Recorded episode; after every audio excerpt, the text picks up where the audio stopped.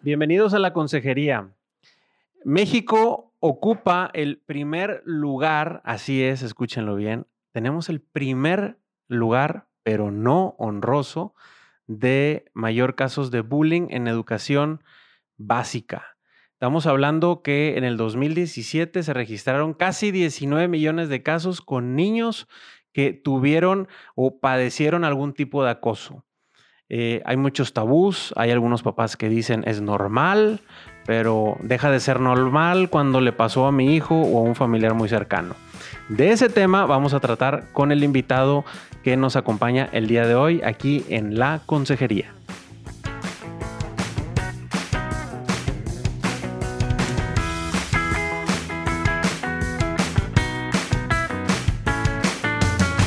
Bienvenidos a la consejería, soy Indalecio Montemayor. El día de hoy tenemos un invitadazo que es el licenciado Alfonso Alderete. Él es conferencista en temas de educación y familia, es subdirector en el Liceo de Monterrey y él coordina el programa de prevención de bullying. Y Alfonso, muchísimas gracias por acompañarnos el día de hoy. No, al contrario, gracias a ti, Indalecio y a toda la gente que nos escucha.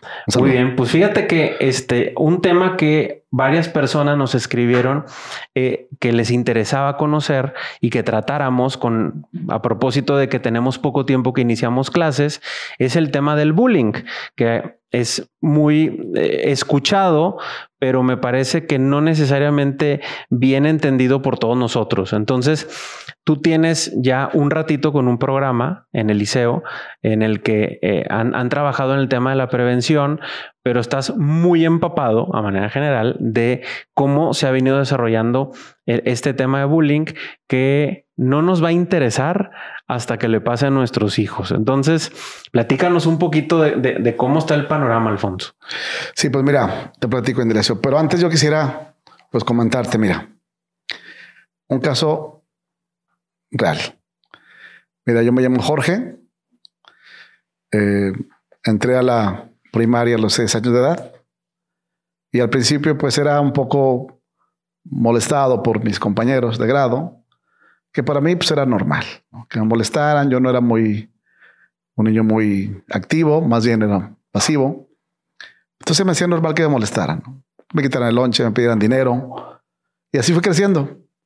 De repente pues eso brincó allá un poquito de más agresiones físicas. Y de repente pues llegaba a la casa con pues arañazos, inclusive uno que otro moretón. Y así me la llevé. Llegué a cuarto año de primaria y volvió ese problema. Un grupo de amigos de mi generación, igual, molestándome todos los días. Si pasaba el pizarrón, pues ya sabes, ¿no? Las bullas, el acosamiento. Pasé cuarto año a duras y penas, ¿no?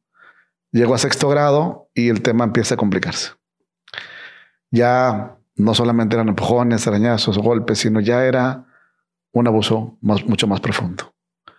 Obviamente yo llegaba a la casa y no le decía a mi mamá, ni a mi papá, ni a mis hermanos, a nadie. Llegaba y me encerraba. Al día siguiente no quería ir al colegio. Inventaba que me dolía la cabeza, el estómago, cualquier cosa, pero no quería, porque no quería llegar a enfrentar esa realidad que me estaba pues casi casi acabando conmigo. Entre la adolescencia, entre la secundaria y aquello seguía. Más cada vez. Pero ahora con un factor agregado. Las redes sociales. Mi fotografía circulaba. Circulaba en los celulares de mis compañeros. Un día ya no soporté y del tercer piso de mi colegio me lancé. Ahí morí. Esto que te platico, lo que quiero decir en este caso, que fue real, es el proceso del bullying es como una bola de nieve. Te va escalando. Que te va escalando, ¿no? Y el segundo factor es que puede estar pasando a los ojos de los papás, de los profesores, de los adultos y no lo vemos. Es un problema grave y real y que termina muchas veces en tragedia.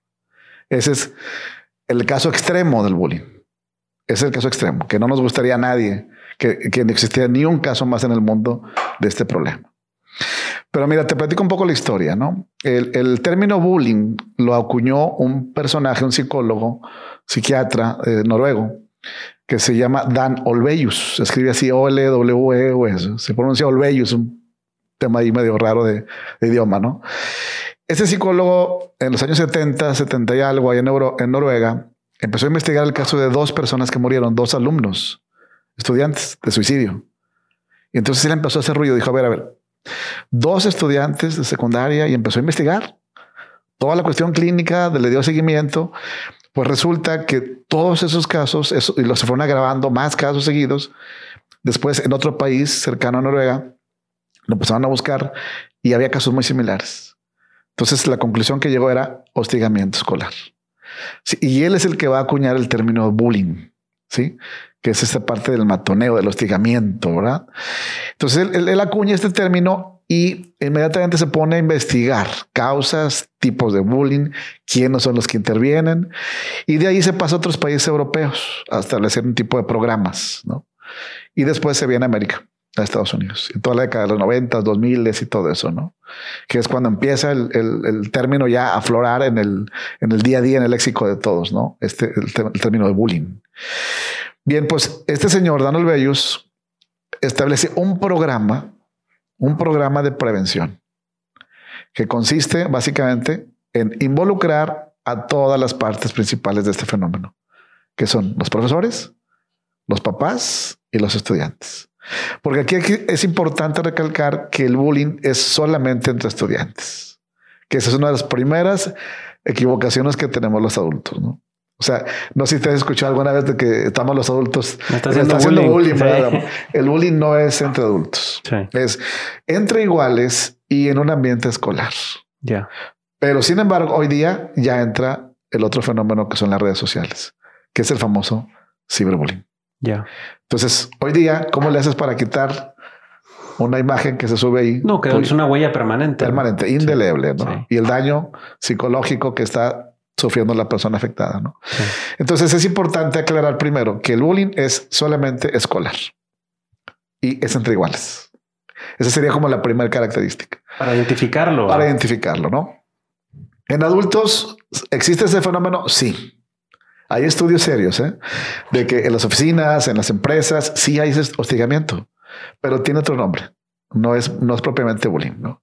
Entonces, para términos prácticos, bullying es solamente, insisto, escolar entre iguales. Ese sería como el primer elemento. Okay. Otro segundo elemento es saber qué es y qué no es. Porque luego las mamás, los papás, los niños me está bulleando, todo es bullying y ya hacemos un escándalo cuando no lo es. O cuando sí, sí es, lo minimizamos. Fíjate qué peligroso es esto, ¿no? Sí, te a no te vas a los extremos. O sea, mientras dicen, pues mira, no pasa nada, eso es normal. Es más, ¿Qué decimos los papás cuando llega un hijo de nosotros a reportarnos que lo están hostigando? ¿Cuál es la primera reacción o frase del papá? A mí me hicieron igual. Aguántate. Es parte de. Es más, ahí va la otra situación más, más grave, ¿no? Defiéndete. Devuélvela. Devuélvela. Esa es como la primera reacción, ¿no? Entonces, ¿por qué decimos eso? Mira, porque la primera característica del bullying es que hay una diferencia de poder. Es decir, hay un agresor y una víctima, pero con una diferencia de poder. Entonces tú le dices al niño o el profesor le dice al niño, defiéndete, pues no puede defenderse porque hay una diferencia de poder. O sea, el niño, aunque tú le digas, mira, no lo va a hacer. ¿Qué va a hacer? Entonces mejor no te dice. Y no le dice al profesor. Tu tip no me sirve. No me sirve porque me estás dando una solución que, no puedo implementar. no la voy a hacer. No la puedo implementar, ¿no? Entonces, eh, lo primero que tenemos que, señalar aquí es que la primera característica de bullying es una diferencia de poder. La segunda característica es que es un, vamos a decirlo así, un hostigamiento o una, cualquier actividad agresiva que busque dañar con intención. Es decir, esto se da, eh, es una línea muy delgada, sobre todo en colegios, ¿no? O en escuelas, donde dices, Ves los niños ahí de primaria que se están revolcando en la cancha y todo. están jugando, los chistes, no sé si están jugando, no sé si están peleando, qué estará, ¿verdad? Es una línea muy delgada. Inclusive llegas a, como profesor, llegas tú con los niños a que se separen. Oiga, no se peleen. ¿Qué te dicen? Muchas veces los niños, profesor, no, estamos jugando. dices, bueno, ok, eso se le llama juego brusco. Sí. Pero la característica del bullying es agresión malintencionada. O sea, yo tengo toda la intención de dañarte, ya sea física, verbalmente, psicológicamente o a través de algún dispositivo de red social. Entonces ya tenemos dos características. La primera es una diferencia de poder. Sí. Y la segunda es que haya mala intención de dañarte. ¿Vamos bien? Sí, ¿O si me estoy sí, sí, explicando? sí. Pero la tercera característica, y ahora sí que con esto ya es como que... Lo terminas que- de identificar. Exactamente, es que ya una vez que dices, oye, pues si hay una diferencia de poder, si hay mala intención, pero el problema aquí es que es repetitivo. Ok. Esas serían como las tres características. Porque puede ser que sea una vez que un niño molestó a otro, Tiene poder, fue una mala intención, sí. pero nada más una vez. pero una vez. No pasa nada. Sí, Digo, sí pasa, pero no es un síntoma de, de decir, este ya está. ¿verdad? claro. Y corremos un peligro muy grave, también los profesores y los papás, de decir, a todo llamarle bullying, ya es un, un buleador el Sí. niño. Pues no, ¿verdad? Ya, ya maltratamos el Ya, término. ya lo desgastaste, ya lo ensuciaste. Entonces, a ver, aquí la cosa es estar bien atentos y decir, a ver, estos tres, obviamente con mucho criterio, ¿verdad? Sí. No vamos a estar diciendo, ah, bueno, ¿cuántas lleva? ¿verdad? Pues lleva cuatro. Pues no, ¿verdad? O sea, es decir, Son poquitos. a ver, no, exacto, no, ¿verdad? no, a Sí. ver, vamos a ver, analizamos, es repetitivo, si tienes malintencionado, si hay diferencia de poder, si sabes qué, este es, caso es, pero claramente que es un claro caso de bullying. Ok. Vamos viendo aquí, ¿verdad? Entonces esa es la primera parte, es diferenciar qué es y qué no es. Repetimos. La primera es que tenga, eh, que haya una diferencia de poder. Segunda, que hay este, una mala intención. Y la tercera es que sea repetitivo. Es. Esas son las características que tenemos que tener en claro de cuándo sí es bullying y cuándo no es bullying. Exactamente, porque podemos quedar en el extremo. Ok. Mira, una vez me, me tocó una- un acontecimiento muy entre cómico, ¿no? Estábamos ahí en un colegio y, y una mamá de familia deja a su hijo ahí en el estacionamiento para que se baje el niño, se baja. Caso seguido, acto seguido, viene otro compañerito de él y le arrebata la mochila y se arranca corriendo, ¿no? Y entonces la mamá se asusta, ¿no? Que digo bullying. Apaga el carro y me dice, profesor, profesor, le están haciendo bullying a mi hijo, ¿no? Digo, no le dije en ese momento, pero eh, hubiera querido decirle a ver, señora, que vamos a tranquilizarnos. Así, eso eh, no es bullying. O sea, el que le haya quitado la mochila y se le haya querido esconder, y, pues no, ¿verdad? Pero vamos a decirlo así, si está teniendo esas características, sí es una situación que, que merece la pena sentarse, analizarla y empezar a tomar acciones. Ya. Esa sería como la primer parte. La segunda parte es ver quiénes son los elementos del bullying. Aquí hay tres. Una, que es, vamos a decirlo, el hostigador, o el bulleador, como quieran llamarle, la víctima, pero hay un elemento clave en este problema. Elemento clave es el que va a marcar la diferencia, que son los observadores.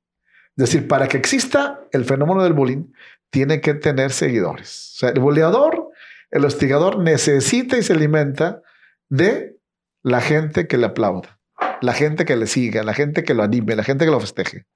Si no existe eso, el bullying se acaba casi casi en automático. Es increíble. ¿eh? Necesita público, por así decirlo. Ah, Exactamente, ¿no? Entonces aquí es los observadores prácticamente son los que van a cambiar el rumbo de una situación de hostigamiento o acoso escolar. Eh, Esto que dices, yo creo que ya nos involucra a todos, porque puede haber gente que estemos escuchando que a lo mejor decimos, oye, mi hijo no es buleador y a mi hijo no lo bulean. No pasa nada. Oye, pero mi hijo puede ser testigo de un bullying y es donde ahí sí ya está aportando a que exista bullying. ¿verdad? De hecho, exactamente lo que acabas de decir es testigo. La palabra testigo va a ser la, la pieza clave en este rompecabezas, ¿no?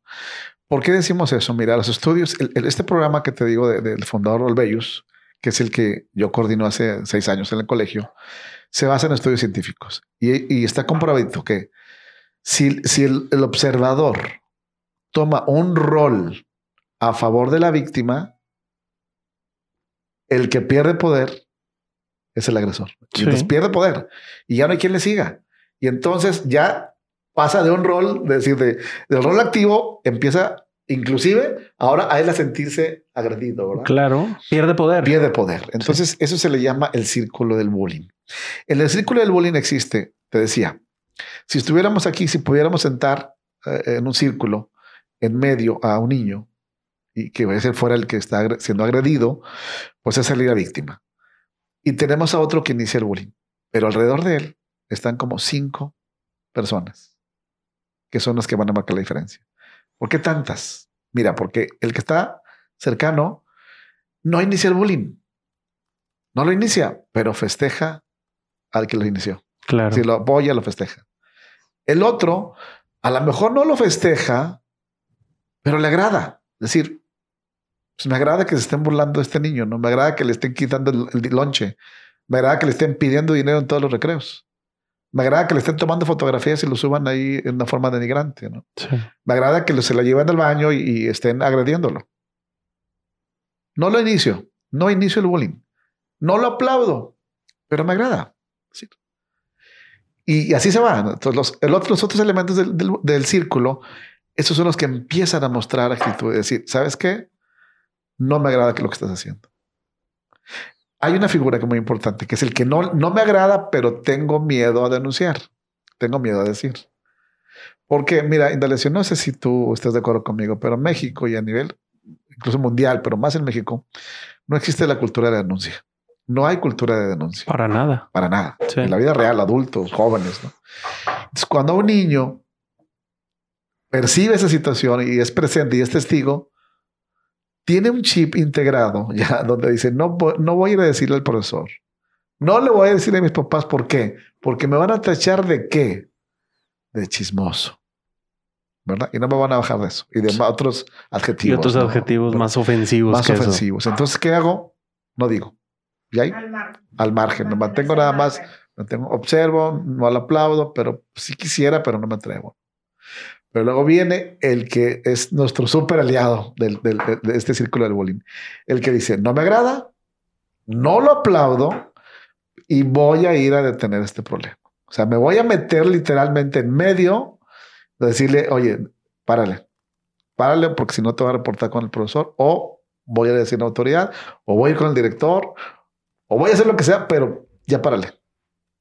Sabes que para que llegue un proceso un niño a eso es muy complejo. Claro. Entonces aquí lo que este, lo que el programa este de, de- de prevención del bullying es privilegiar al observador. Es decir, el testigo es fundamental. Ese es el foco. Ese es el foco.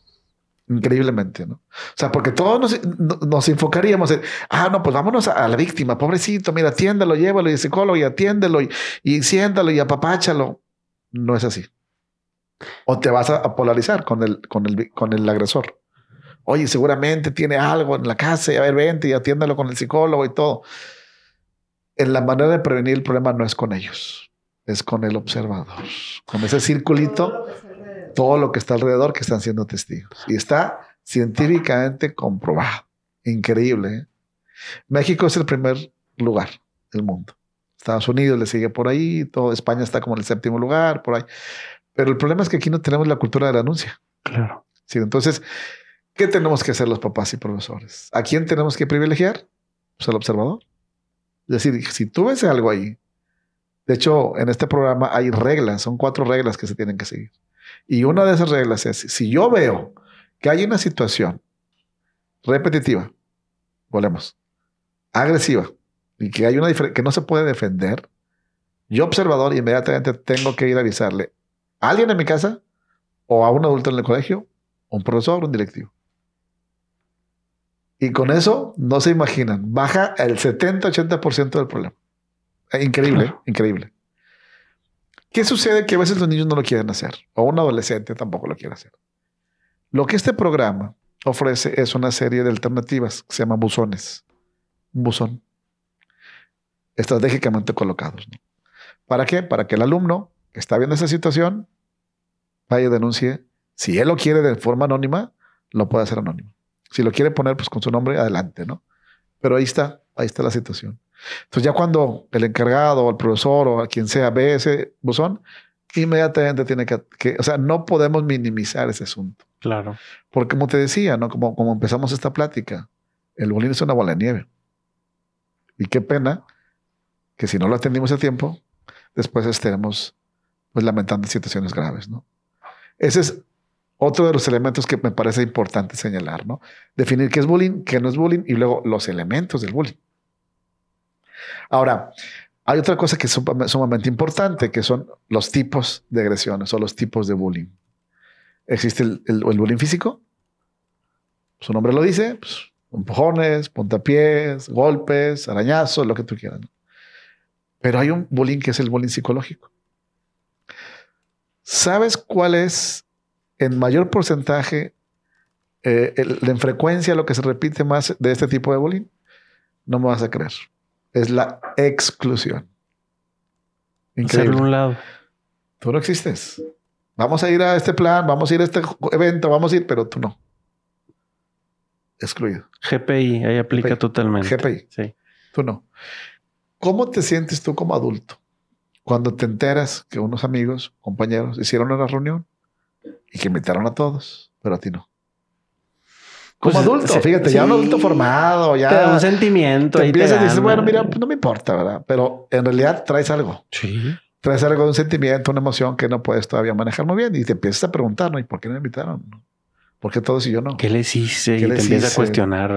Y si te das cuenta que en la siguiente reunión, para festejar las fiestas patrias o lo que tú quieras, tampoco te invitaron, pues ya empiezas a sentirte incómodo. Trasládalo eso a un niño que lo vive todos los días en un colegio o en una escuela.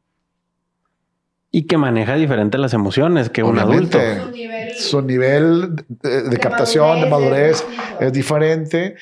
Mucho tiene que ver las emociones, porque pues está en la parte del, sistema límbico cerebral, pues está ahí eh, totalmente trabajando con, la cuestión emotiva. Los adultos se supone que ya no, pues estamos ya más racionales, aunque en algunos casos pues todavía no, ¿verdad? Pero, pero la gran mayoría de las veces un adulto pues actúa con la razón, pero sin embargo un niño o un adolescente es netamente emocional. Sí. Entonces, excluido. Esos fenómenos se dan mucho en las niñas también. Más que en los hombres. Se me hace que más... Más que en los hombres. las estadísticas lo dicen. Ese, ese sutil hacerte a un lado, el sutil hacerte ver que tú tienes, no tienes algo, o sea, como que no hay este sentido de pertenencia y, la verdad es que es fuertísimo, ¿no? Porque dentro de las necesidades este, que, que tenemos los individuos, pues siempre queremos pertenecer, ser parte del grupo, este sentido de, de pertenencia y aparte de aportar algo eh, que, me que valoren, algo que yo tengo, pues sí es como que eh, importante socialmente hablando. Sí, sí, es muy importante. Cuando le pegas a este, el pertenecer, pues le, le pegas algo muy fuerte. Claro, este, en la parte eso es parte anímico, emocional. Ahora, aquí hay un problema, ¿no? Recuerden que la emoción es algo, eh, vamos, es rapidísimo. La emoción dura segundos, ¿no? Si un estado de emoción, o sea, la alegría, la risa, el miedo, dura segundos. Pero de ahí brinca a un sentimiento. Y ese sentimiento es más duradero. Puede durar horas, puede durar días, puede durar semanas. Pero de ahí brinca a un estado de ánimo. Ese es el riesgo. Y en un estado de ánimo depresivo, emocionalmente vulnerable, los adolescentes pues pueden tomar decisiones equivocadas. O sea, este problema, vamos, todo lo que podamos minimizarlo es tremendamente equivocado. O sea, no puedes minimizar una situación de bullying, por más que se diga lo que se diga. Es que siempre ha existido, es que es algo normal, es que, señores, no es normal. Y esto está en tu cara en tu cara, en tu casa, en donde quiera, pero no lo ves. El problema del bullying, ¿por qué no nos damos cuenta? Porque el niño no lo dice. No lo dice. Ahí puede estar meses. Una. Y dos, no estamos atentos también los papás. Exactamente. Pues no estás atento. Y luego cuando te quieres poner atento, lo minimizas. Ahora, también ahora hay un factor nuevo que, que, que, bueno, a diferencia de otras generaciones, tú podías tener o sufrir de bullying en tu escuela, pero llegabas a tu casa y entrabas a una zona segura. Es correcto. Entonces, eh, pues llegabas a tu casa y tú seguías tu día, tu dinámica, tu interacción con tu familia, pero ahora están todos los dispositivos móviles que, que, que mantienen interconectada a la gente, el WhatsApp, todas las redes sociales, y entonces el, que genera el bullying te puede seguir atacando. Entonces, eh, hablando sobre todo a lo mejor de adolescentes, que pues generalmente ya tienen acceso a los celulares, a las tablets, etcétera, pues como quiera está eh, la agresión sigue permeando, que creo que también es un impacto fuerte en todo lo que tú hablabas ahorita de la emoción, brincar el sentimiento, los estados de ánimo, se vuelve como una, una agresión más constante, porque no llego a mi casa a la zona segura, o sea, donde esté ya me persigue, porque me siguen mandando la foto, me siguen haciendo el comentario, eh, me siguen tirando carro, como pues comúnmente se dice, eh, y hay cosas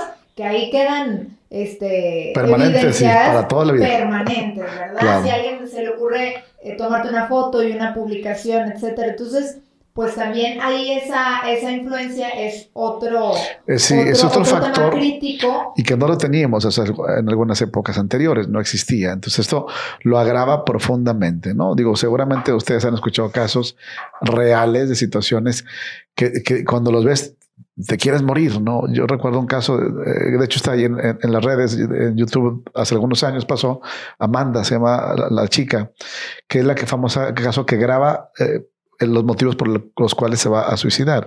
En, hojitas así de papel está grabando y explicando, sin hablar, nada más va a estar, no sé si recuerdan por ahí, eh, lo, va, lo va mostrando a la cámara y ahí va diciendo lo que le pasó. Era una chica que llegó a un colegio nuevo, eh, etcétera, etcétera, y tomaron unas fotos ahí con un chico en situaciones inapropiadas y esa fotografía pues circuló.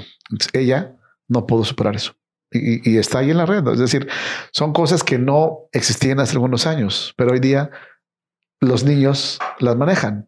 ¿Y cómo le haces para quitar una foto o una acción denigrante de un niño, de una niña, cuando ya está ahí? Es imposible. Imposible. Ahora, aquí hay un, un elemento muy importante, es decir, el, el, el acosador o el agresor.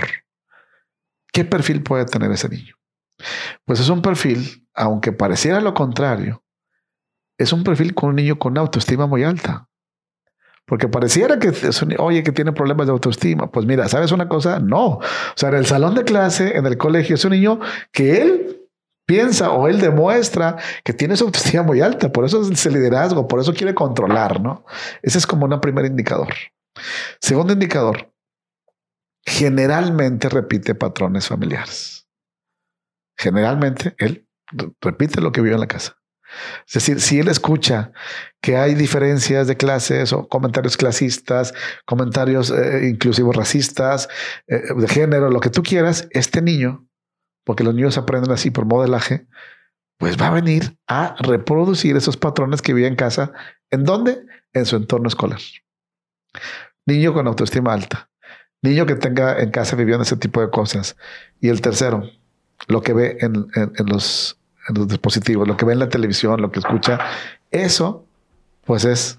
Lo va, repitiendo. Es un, exactamente, es un caldo de cultivo que llega y, con, y ahí viene el problema. ¿A quién voy a usar de víctima?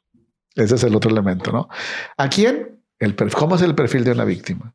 Pues miren, generalmente los estudios dicen lo siguiente. Un niño nuevo de colegio, eso. Candidato. Candidato tremendo. Número dos, con alguna cuestión de, alguna situación de impedimento físico. Tres, alguna característica diferente. O si traigo lentes, etc. Ya con eso, ya para mí, agresor, ya ese es un candidato de víctima. Pero hay un elemento muy importante, que la víctima es una persona sola, aislada, introvertida. Y entonces ese es el que para mí reúne todos los requisitos. Y a ese es el que le voy a ir a pedir dinero. Y es el que le voy a molestar. Y es el que le voy a exhibir. ¿Me explico?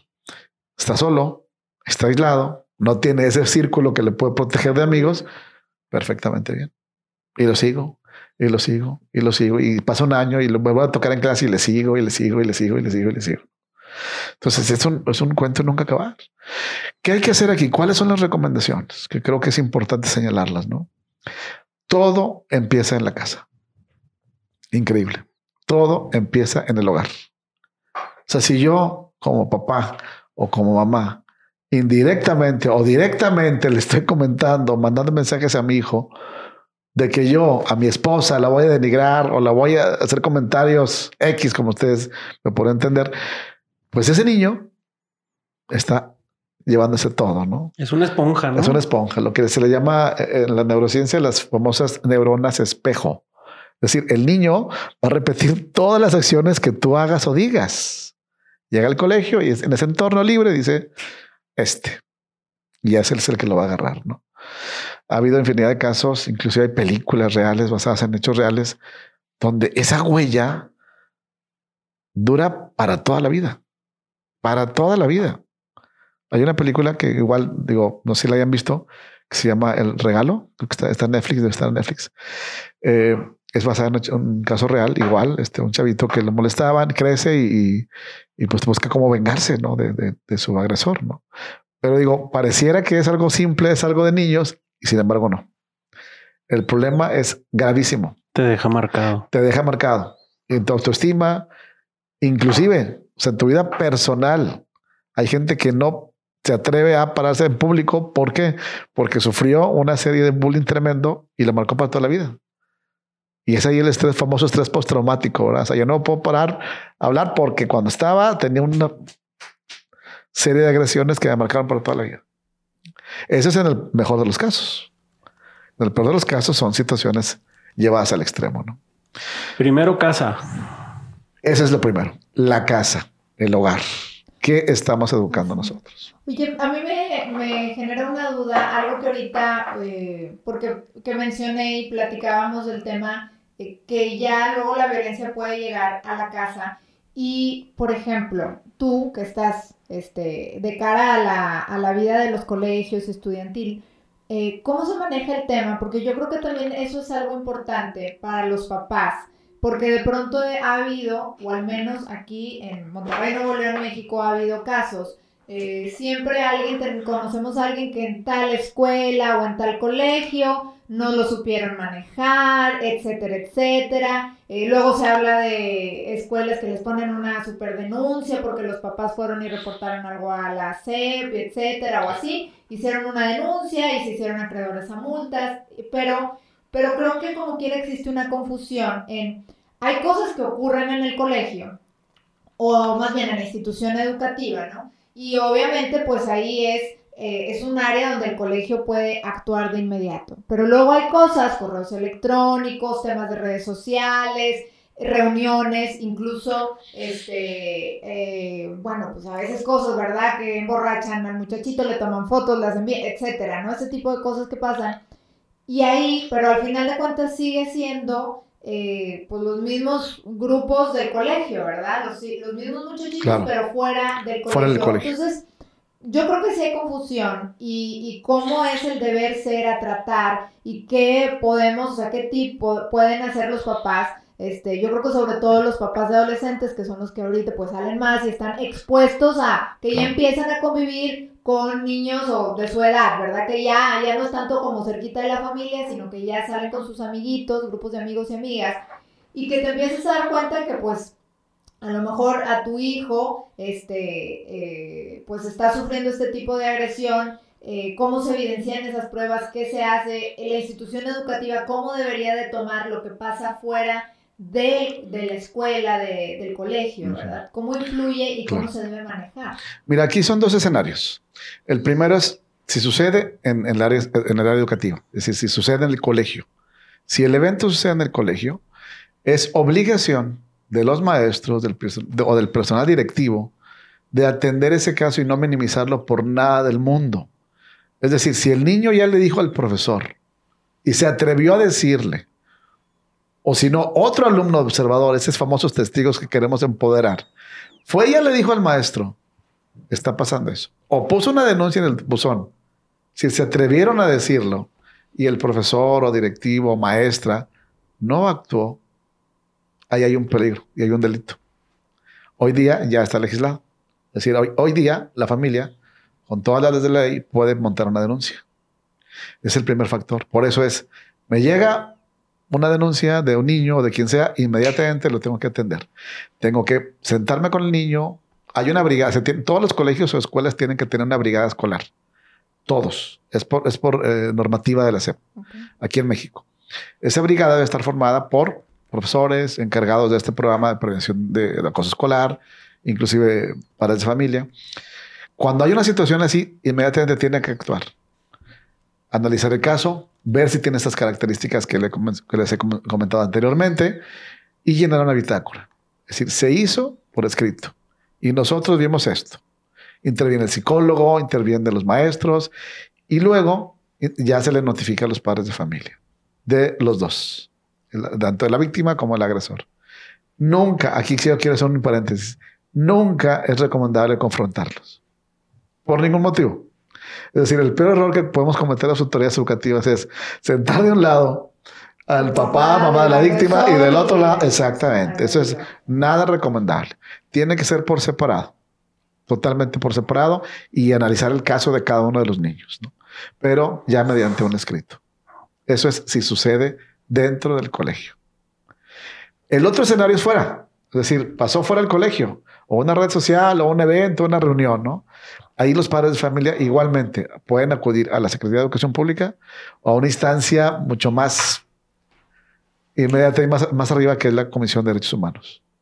Directamente acuden y ahí inmediatamente se actúa, pero de forma inmediata. Todos los casos que ustedes conocen y que hemos escuchado en la radio, en la prensa y todo, ha funcionado de esa manera. Se van a la Comisión de Derechos Humanos o se van a la Secretaría de Educación y empieza a levantarse esas, a fincarse responsabilidades. Y ya será el juez el que dice, ¿sabes qué? Actuaste con negligencia o actuaste muy bien o resolviste el caso y ya tienes el escrito, etcétera, etcétera, ¿no? Ya decidirá. Sí, pero hay un proceso. O sea, no es uno de los problemas principales de México es la impunidad. ¿Están de acuerdo? Sí. sí pues, eh, si no hiciste nada y el niño pues, casi, casi hace lo que quiere y no pasa nada, pues ahora sí que lo responsable eres tú como adulto. Eres tú como institución y eres tú como papá. Pero los padres, si están notando algo en casa, sí es importante que vayan a la institución inmediatamente y muestren evidencias, etcétera. Exactamente. Y adicional tienen que ir a una instancia como las que tú muestras. Con esa, con, mira, en este caso, primero es con la, con la, con la institución. Con la institución. Para, y de ahí, para exactamente, sí, exactamente. ya si no, vas a la siguiente instancia, ¿no? Sí, este, pero ese es el camino. De hecho, es muy recomendable, ¿no? Que los, que los papás. Ahora, ¿cómo te das cuenta?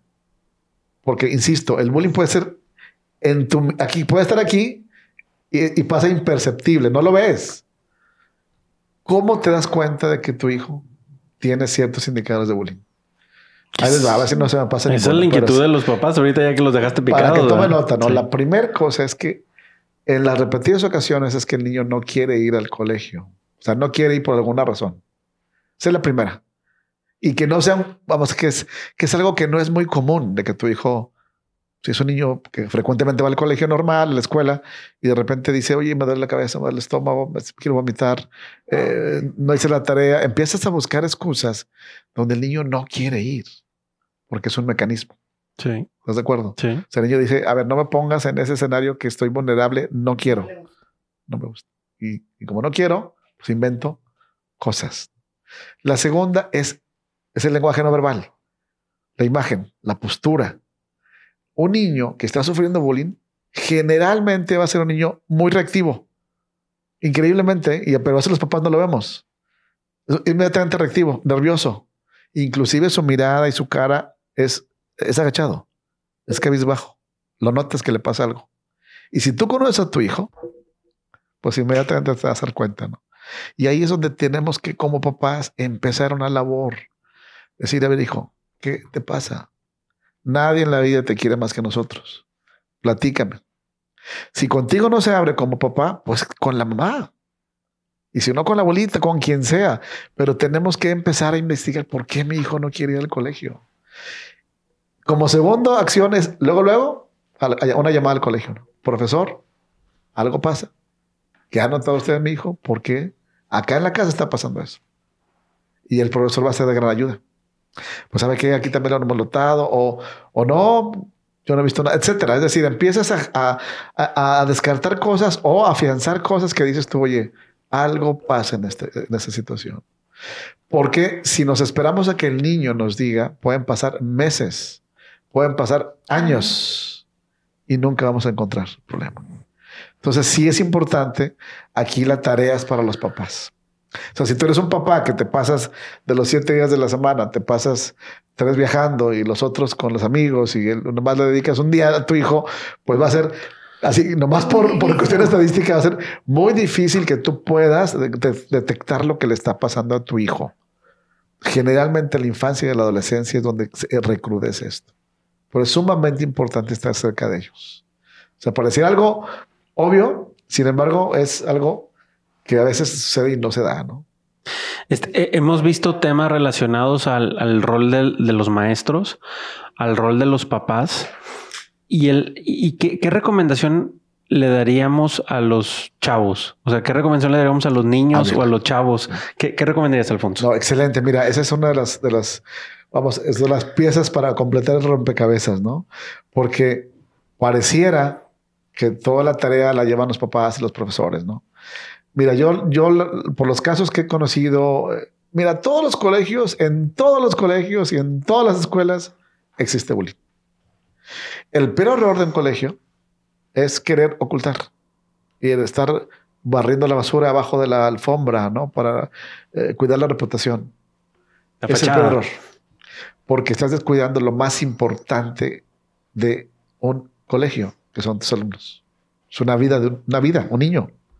Es un ser que lo tienes ahí en tu cuidado. Y si por querer tapar eso, descuidas, pues imagínate éticamente cómo, cómo estaríamos, ¿no?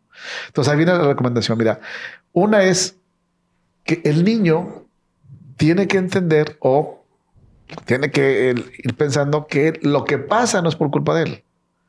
Si lo que me están agrediendo, lo que no es porque yo lo provoque. Es un error muy grande. Claro. Porque no sé si ustedes hayan escuchado, pero dicen, oye, es que, es que este niño se, pone, de pechito, ¿verdad? ¿No he escuchado eso? Sí. Es que se pone de pechito, pide a gritos que, a ver, no, espérame, no. O sea, no, lo que está pasando no es por mi culpa. Ni estoy pidiendo a gritos, ni, ni me pongo de pechito. ¿no? Es un problema del agresor. No es mi problema. Es decir, yo tengo toda la dignidad, yo tengo toda mi autoestima, yo soy una persona digna que no estoy provocando eso. ¿no? Eso es lo primero que tenemos que trabajar con los niños. Tienes toda la dignidad, o sea, no vas a andar en la vida, obviamente, agrediendo a todo el mundo, pero tampoco vas a andar ahí este, llorando en cada esquina. ¿verdad? Eres una persona ecuánime, normal, todo el mundo te queremos, pero vas a ir creciendo. ¿no? Es decir, todo lo que pasa no es por tu culpa. Número dos, el tener amigos es fundamental. El tener amigos es fundamental. O sea, en estas etapas de la infancia, de la adolescencia, es fundamental tener dos o tres amigos. ¿Y por qué digo dos o tres? Porque de nada sirve que tengas 20 amigos, y lo voy a poner entre comillas, cuando los 20 te van a dejar. Es, es importante que tú te vayas generando esa amistad. Porque al final de cuentas, el que te va a poder ayudar es tu amigo uno o dos. Y que aparte están ahí, ¿verdad? Es que no te van a dejar solo, que van a estar al pendiente, que están contigo. Papá no está que no está. exactamente. Tu, tu, colateral, ¿verdad? Que podría exactamente. es, mira, es. O es el que va a ir a la fiesta, o es el que, etcétera. Y el que es el que te conoce, ¿eh? increíblemente es el que te conoce más. Porque recuerden que en la adolescencia estamos formando la identidad. O sea, estoy formando mi yo. ¿Quién soy yo? ¿Cómo me visto? ¿Cómo me peino? ¿Qué ropa uso? Eh, mi forma de hablar. O sea, estoy formando mi identidad. Y ya no quiero ser niño. Y el que me recuerda que soy niño es mi papá, mi mamá y los profesores, ¿no? que todavía no soy un adulto. Entonces, por eso es el rechazo. A ver, papá, ya no te metas. Sí, mamá, déjame. Pero ¿dónde sí encuentro eso? En mi círculo de amigos. Ahí son mis iguales ellos sí me comprenden. Y con ellos me voy a abrir para decirles, oye, es más probable que yo le diga a mi amigo lo que me está pasando. Sí. Muchísimo más probable. Y es más probable que si es mi amigo, actúe inmediatamente. Mira, yo he visto casos, una cantidad de casos, donde llegan los niños y la verdad que a mí me emociona tanto. Llegan dos o tres niñitos, profesor Alfonso, quiero hablar con usted. Pásale, siéntete. Es que, profesor, hay un problema a mi amigo lo están molestando. a mi amigo le están diciendo. Lo jalaron. sí, o sea, y el pobre niño pues está llorando. Pero son los amigos los que te hacen fuerte. Sí. Y es cuando ya empie- empieza el niño a soltarse. Sí, profesor, pues mire, esto y esto. ¿Y desde cuándo? No, pues desde... Ah, caray. Sí, pero fueron los amigos los que te dijeron, vamos, yo te acompaño, vamos a denunciar. O a veces llego y está el buzón con, con los papelitos, ¿no? La gran mayoría están, son muy in- in- inocentes porque quizá los niños chiquitos todavía no, no saben el concepto de bullying. Entonces a todos le llaman bullying. Entonces le estaba bulleando, le quitó el balón, y que no sé qué. Pero bueno, pues lo tienes que escuchar y luego sentarte con él y explicarle. Oye, no, mira, Esto no es. esto no es, cuando pasa eso sí me dices, pero ahorita es parte normal. Digo, también es una línea muy delgada porque tenemos que formar niños, eh, eh, vamos, resistentes, resilientes. No Claro. podemos formar niños tampoco ni muy débiles, ni muy... Pero la, la piel no puede estar tan, delgadita, exactamente. Y más en modelos de colegios donde son eh, puros varones. Es decir, es, un, es una línea muy delgada donde decir, bueno, híjole, pues va a ser juego brusco. Claro. Hay que diferenciar entre el juego brusco y el bullying. ¿Qué sucede con el juego brusco? Fíjense, el juego brusco sucede en un entorno amigable. Pero es parte de la naturaleza. Es parte de la naturaleza. o sea, Exactamente. Así, se, se, Así- se así se va o sea, formando. Necesitan el contacto, tú lo Exacto. Se van a matar. La, digo, yo lo veo desde mi perspectiva como mujer. Claro. Dices, bueno, y que tengo dos hijos varones, pues qué necesidad de llegar y, y picar Claro. o así, o sea, pero pareciera que necesitan el, el contacto físico. O sea, Es correcto. Es parte de su naturaleza. Es correcto. Es decir, también tenemos que educar niños que dicen, oye, esto es, esto es juego brusco, hijo. Pero ¿cómo es el semblante? Es amistad, es de amistad. Sí. Sí. Y, y- y disfrutando hasta cierto Y te dicen Puede ellos. llegar a un punto en que ya no le gustó y, y Exactamente. ahí es donde dices, ahí se para, ¿verdad? Ahí Exacto. ya no gusta y se habla y, y se detiene. Y hay que, hay que mencionar esto. El juego brusco es muy frecuente. Es muy frecuente. El siguiente tipo que nos puede confundir es la pelea. Ojo, juego brusco es muy frecuente. El semblante es amigable. La siguiente es la pelea. ¿Qué sucede en una pelea? ¿El semblante es amigable? No. El, el- el semblante es de los dos. Nos queremos pelear y quiero dañarte y tú me quieres dañar, pero es un equilibrio de poder. Sí. ¿Y cuándo sucede? Una vez cada... Digo, casos así excepcionales, Sí, ¿no? Pero sí. la gran mayoría de veces sucede rarísimo. Pues acuérdate, nos, digo, nos vamos a acordar cuántas veces nos peleamos, pues son contadas, ¿no? Sí. Sí, es una pelea, pero es el equilibrio de poder. Te quiere hacer daño, sí, me quiere hacer daño, sí, pero termina y ya se acabó. Iguales. Iguales. En el fenómeno de bullying, no.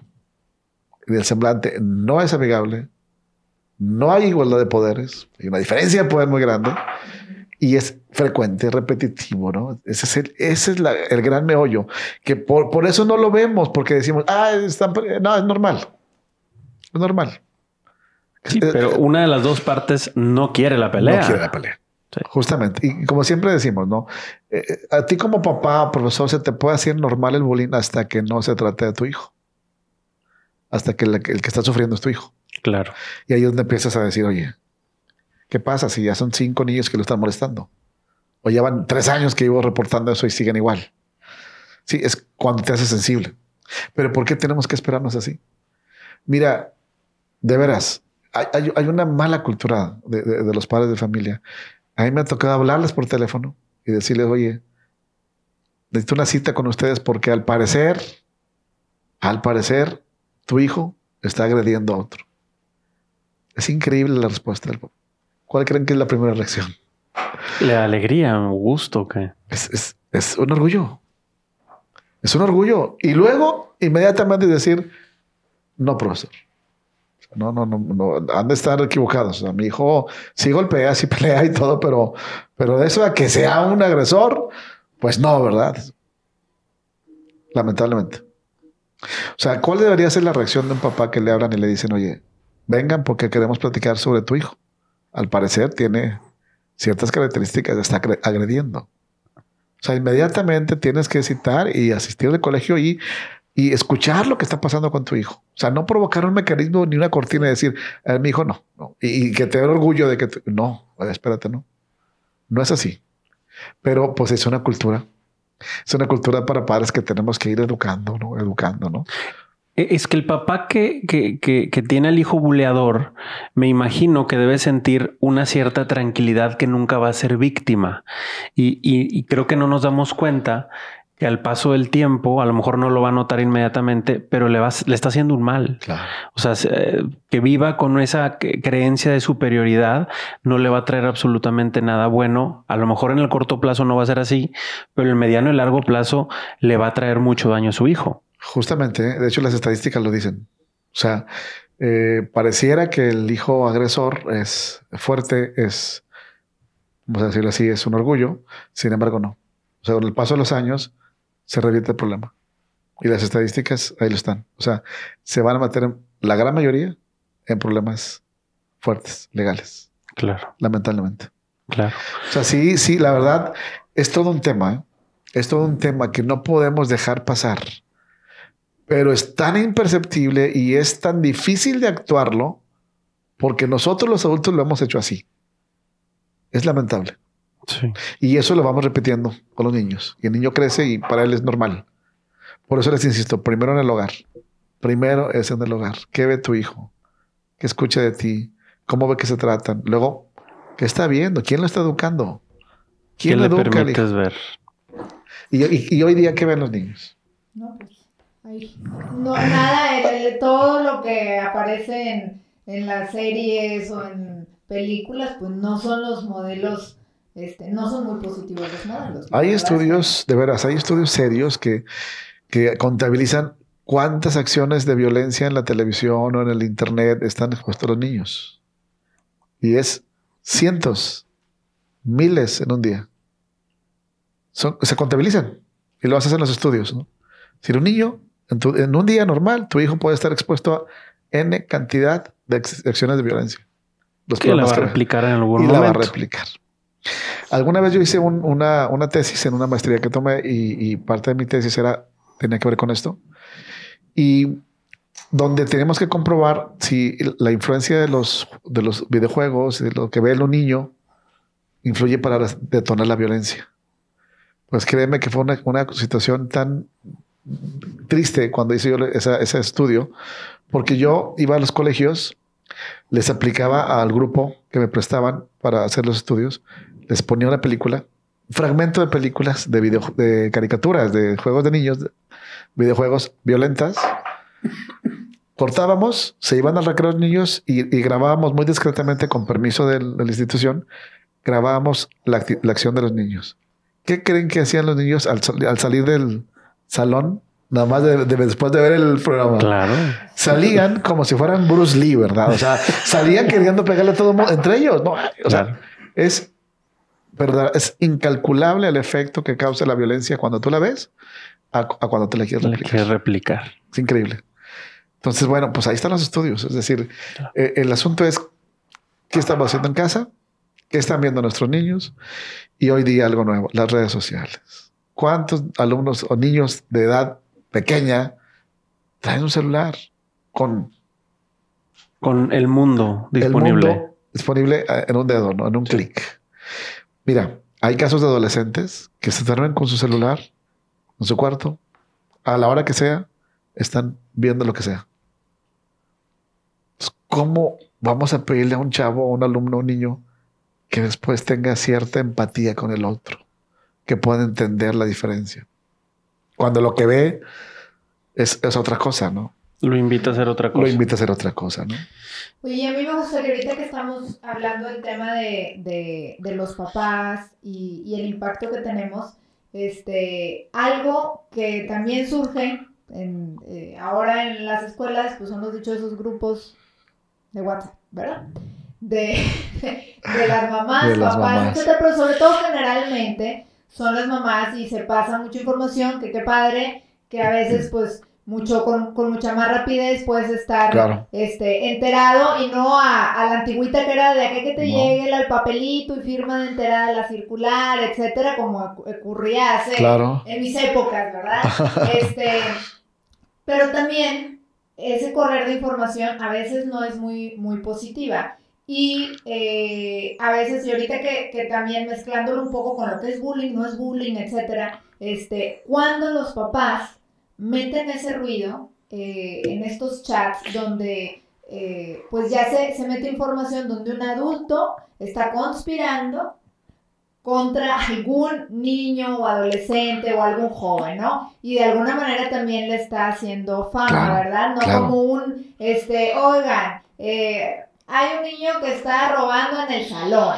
Y mi hijo ya me dijo quién es, para que le pregunten, ¿verdad? Y este, y entonces te quedas tú a ver, no, no, digo, Claro. Digo, ese es un ejemplo ya en, el ¿verdad? ¿No? Y luego se, se, parte en dos vertientes las mamás que por favor díganme a mí si mi hijo y entonces yo estoy súper y ah, todo y, luego te dan, se presta a, a un, toda una cátedra a través de WhatsApp, que la verdad es que creo que no es el, el medio adecuado, ¿verdad? Este, y todas con sus diferentes opiniones, pero al final de cuentas, ya se quedó ahí una semillita donde, oye, ¿quién del salón o de la generación? Con nombre y apellido, ¿eh? Con nombre y este, apellido. Porque alguien sembró la cizaña, ¿verdad? Este, y, y, no dijo datos, pero al final de cuentas o alguien va a ir a preguntar o le van a preguntar al niño y ya, pues en, en primaria obviamente, pues ya los niños te dicen, no, es que en el salón regañaron a fulanito porque hizo esto y esto. Y después el efecto que sigue es,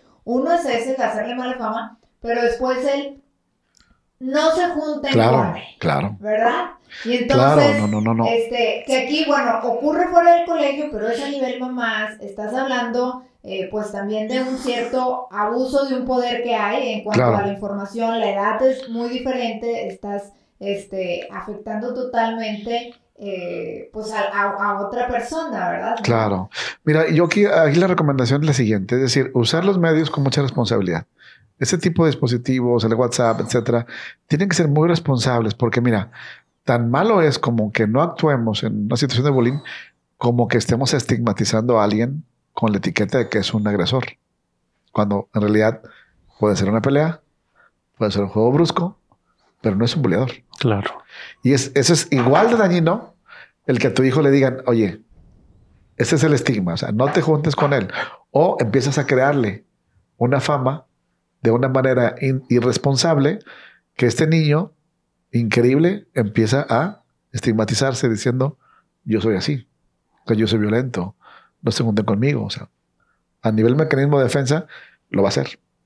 La verdad es, es bien irresponsable cuando un papá o una mamá empieza a generar con nombre y apellido ese tipo de cosas, ¿no? Porque es, igualmente dañino. Claro. Cuando no y aún teniendo los elementos, no es ni el canal ni el medio. Hay que ir al colegio, hay que sentarse con las autoridades y presentar el caso. Y hay otro elemento que va muy pegadito con esto. Generalmente las familias, cuando hay una situación de esas, quieren ver sangre, ¿verdad?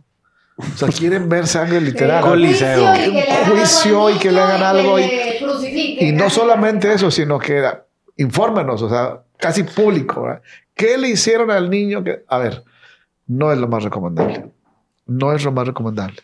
Es decir, gracias por venirme a decir, te lo agradecemos y qué bueno que tuviste el valor, vamos a actuar nosotros como autoridad, pero no podemos decirte, ni debemos decirte éticamente, qué es lo que le vamos a, qué consecuencias va a tener este niño a la familia, ¿no? Porque es un plan personal y familiar, que lo que hay que trabajar, ¿no? Pero las familias, erróneamente, o ciertas familias, queremos sangre. Quieren sangre. Claro. Y eso es algo que también tenemos que ir educándonos. Si, si yo estoy en esa situación, pues, ¿sabes qué? Colegio, ahí está y por favor, te voy a pedir que actúes. Wow. Pero ahí termina. Claro. Ahí termina mi línea, ¿no? Sí, sí, sí. No, y ahora, ahorita, por ejemplo, puede haber sí actitudes de agresión, pero como el caso que te mencionaba yo ahorita, estás hablando eh, en sí, por ejemplo, que, que, está tomando algo que no es suyo y que también le hace una fama de el niño. El niño que roba, claro. y dice, a veces hay etapas en que a ciertas edades es y, luego sale el comentario, no, a mí me dicen porque yo no quiero que mi hijo sea ratero. Claro. Así tal cual. Sí, tal cual. ¿verdad? Tal cual. Este, peor cuando son con audios, porque sí, también no, de, esos, no, no, no, de esos pasan, ¿verdad? Sí, sí, sí. Entonces dices, oye, también a veces dices, démonos cuenta hay que ver la edad del niño. O sea, hay como muchos, muchos factores. Muchos en elementos juego, que hay que tomar en cuenta, sí, sí, sí. Pero a veces son niños, por ejemplo, primero de primaria, segundo de primaria. O sea, en Es correcto. una que dices, a ver, bueno, es que una etapa- en una etapa formativa, Claro, que, que por está supuesto. cercanos, que pues no sabes, o sea, puede ser un niño que en su casa hay una situación económica y va al, al colegio y él no Claro. tiene colores nuevos y el otro tiene Claro. colores nuevos y pues le llama la atención, me explico, o sea, que no es que estemos justificando algo que no deba de ser, pero a lo que voy es... Pero es comprensible, pero ¿no? no Y, puedes eh, ya darle Claro. una etiqueta al niño y que entonces todo se torne en contra de él, ¿no? De y esa eso es lamentablemente muy frecuente, ¿no? Por eso insisto, a los que tenemos que ir primero trabajando son con los padres de familia, son los papás. Y quizá voy a decir algo que a lo mejor no va a gustar, pero estas últimas generaciones de papás es doblemente el trabajo con ellos. Son generaciones Venimos distintas. recargados. Vienen recargados, no, vienen recargados, sobre todo con muchos estímulos, muchos estímulos tecnológicos, donde hoy ante un- cualquier clic ya tienes la información de N cantidad de cosas y luego te haces, este, pues todo lo que dice San Google ya es ley, ¿verdad? Es- eso es. y y ya, tienes tienes, sus terapias y todo, terapias, ya lo estigmatizaste, ya lo diagnosticaste, exactamente. y hasta ya tienes la terapia, ¿verdad? Entonces sí es muy importante que actúen con responsabilidad, pero los papás tenemos que poner la, la- primero, de verdad, marcar la pauta y a veces nos va a costar porque sí nos cuesta. Pero nos tiene que, entre nosotros tenemos que decirlos y tenemos que tener la madurez como para decirte, oye, sabes que compadre, te estás pasando. Sí. Mejor bajamos dos rayitas y, y no pongas ahí en, el, en ese WhatsApp eso y mejor este es el canal. Claro. Tenemos que decirlo. A veces podemos herir un poco, pero hay que decirlo. Exacto. Y decirle, oye, porque te precio, Te lo y digo. por el bien de tu hijo, por el bien de todos, pero oye, imagínate cómo se siente el niño que se entera, porque todos se enteran, que la mamá de él fue la que publicó en el WhatsApp que no se juntaran con tal niño. Todos se enteran. ¿Cómo se siente él con su mamá? Oye, mamá, pues fuiste a meter un problemón para mí. Claro. Sí, entonces es importante. En este está muy, muy, de, muy de la mano con este problema de- de- del acoso escolar. ¿no? Me explico. O sea, los papás somos los primeros que tenemos que prevenir. Vivir en un entorno familiar adecuado, lo deseable. Pero luego los profesores, la sociedad, qué es lo que vemos. Hay que analizar qué ven nuestros hijos. ¿no? ¿Qué, qué- qué- qué videojuegos ven? ¿Qué, qué televisión ven? ¿Qué escuchan? ¿Qué canciones? Todo eso. Es increíble, ¿eh? pero vamos a tener que entrarle. Influye todo. Todo influye. Así es, Indalecio. Bueno, pues nos hemos pasado de tiempo. nos hemos pasado de tiempo, pena, pero es podcast, no pasa nada. Y, y- y no hemos, no acabamos y ni no acaba. acabaremos. Esa es una introduccióncita. prácticamente. Pero Alfonso, te queremos agradecer mucho porque con lo que nos has dicho nos involucras a todos. Yo creo Gracias. que la, la- la idea que a lo mejor muchos teníamos antes de empezar este podcast de decir solamente hay dos actores, el, el agresor y el Es agredido, correcto. y nos acabas de quitar esa, esa nubecita este, al que todos estamos involucrados porque nuestros hijos pueden ser testigos del acto de bullying y es ahí donde tenemos también nosotros como papás enseñarles a que hablen y fomentar esa cultura de denuncia cuando, cuando esté, esté presenciando cualquier tipo de esas actitudes. Es correcto. Entonces, Es correcto. te queremos agradecer mucho que nos No, hayas acompañado en, es un en- placer, en de este verdad, podcast. Si la gente te quiere contactar, ¿dónde puede ser? Pues bien fácil, como un correo electrónico. Mi correo electrónico es a alderete, así todo pegado, a de Alfonso, a alderete arroba liceo punto edu punto mx. Muy bien. Así tal cual. Y ahí estamos para la orden, para cualquier cosa que podamos colaborar. La idea es de trabajar juntos para Perfecto. construir un, un México mejor, un mundo mejor. Qué bueno. Pues muchísimas Muchas gracias. gracias, a por acompañarnos Gracias de este- corazón. en, en este y podcast. estamos para servirles. Muchísimas gracias. Gracias. Y les agradecemos que nos hayan escuchado y nos hay, o nos hayan visto, depende cómo les haya tocado cada quien. Les dejamos eh, de recuerdo, nuestro correo es hola arroba familylink.mx. Conocen nuestras redes sociales eh, y los invitamos a que compartan este tipo de contenido que a lo mejor a ti dices, para mí ya lo conocía, pero nunca sabes a quién le va a ser muy útil este tipo de información. Te agradecemos que nos hayas acompañado, que pases muy buen día.